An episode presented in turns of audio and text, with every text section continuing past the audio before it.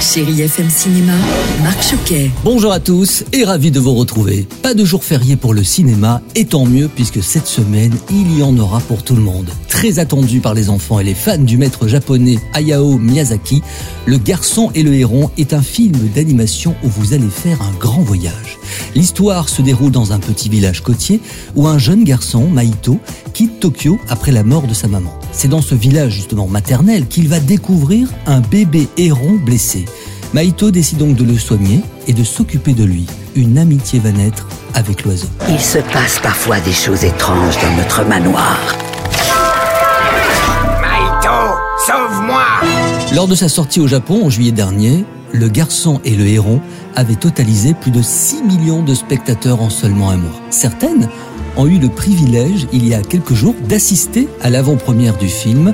J'ai pu recueillir quelques réactions. C'était juste magnifique, ça nous a un peu remis dans l'univers de ce réalisateur et enfin, vraiment moi j'ai adoré juste pour euh, le paysage et les dessins. Moi ce que j'aime dans cet univers c'est vraiment la fantaisie et tout ce qui est la lumière, enfin la couleur. La nature est assez présente, enfin il y a des similitudes avec notre monde, mais il le fait en dessin animé donc c'est adapté pour les enfants et c'est super. Bah, il est beaucoup sur les questions environnementales, il nous fait prendre conscience euh, vraiment des limites euh, de l'exploitation humaine sur la nature et ça fait écho aujourd'hui. Et on poursuit avec un autre arrêt, là aussi dans un autre village, mais au pied du Mont Blanc, pour voir Monsieur le maire avec Lovis Cornillac, Eye Aydara et Laurent Scott. Cette comédie inspirée d'une histoire vraie est celle du maire d'un petit village qui va se battre pour sauver son école. Et pour cela, eh bien, il va accepter d'accueillir des mamans en situation difficile.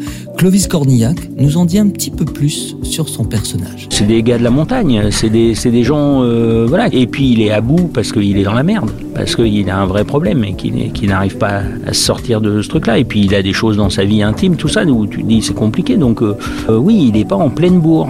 Tout ça n'est pas facile. La comédienne Eye Aydara interprète l'une de ces femmes, une battante? Je dirais plus que c'est une personne extrêmement positive. Il n'y a pas trop de barrières qui pourraient l'arrêter. C'est ça qui m'a séduit euh, beaucoup euh, dans ce personnage, c'est que quand on prend même cette première rencontre qu'elle a avec euh, le maire, où euh, pour lui c'est catégorique que non, et elle jusqu'au bout, jusqu'à la porte, c'est possible. Et en fait, tout le long du film, c'est le maître mot de ce personnage où euh, tout est possible. Si on veut, on, on peut le faire.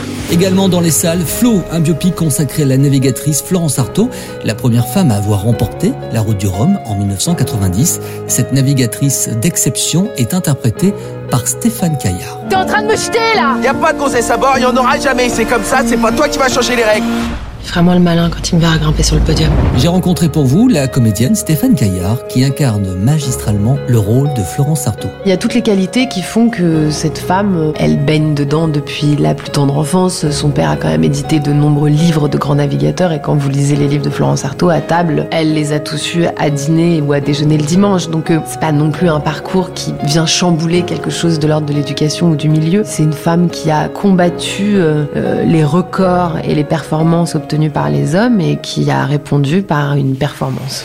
Et puis je termine avec Complètement cramé de Gilles Le Gardinier avec John Malkovich et Fanny Ardant.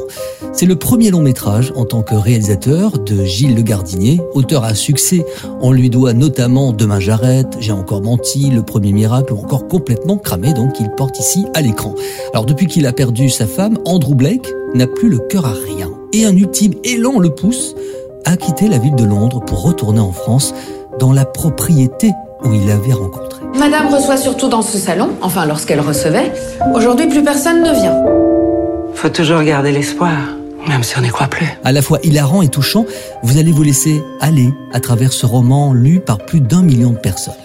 Quand je vous disais que le cinéma ne connaissait pas de jour férié, alors allez-y, emmenez vos enfants, vos amis, votre partenaire, votre conjoint, ou même seul, et vivez de belles histoires sur grand écran. À la semaine prochaine. Retrouvez toute l'actualité du cinéma sur chérifm.fr.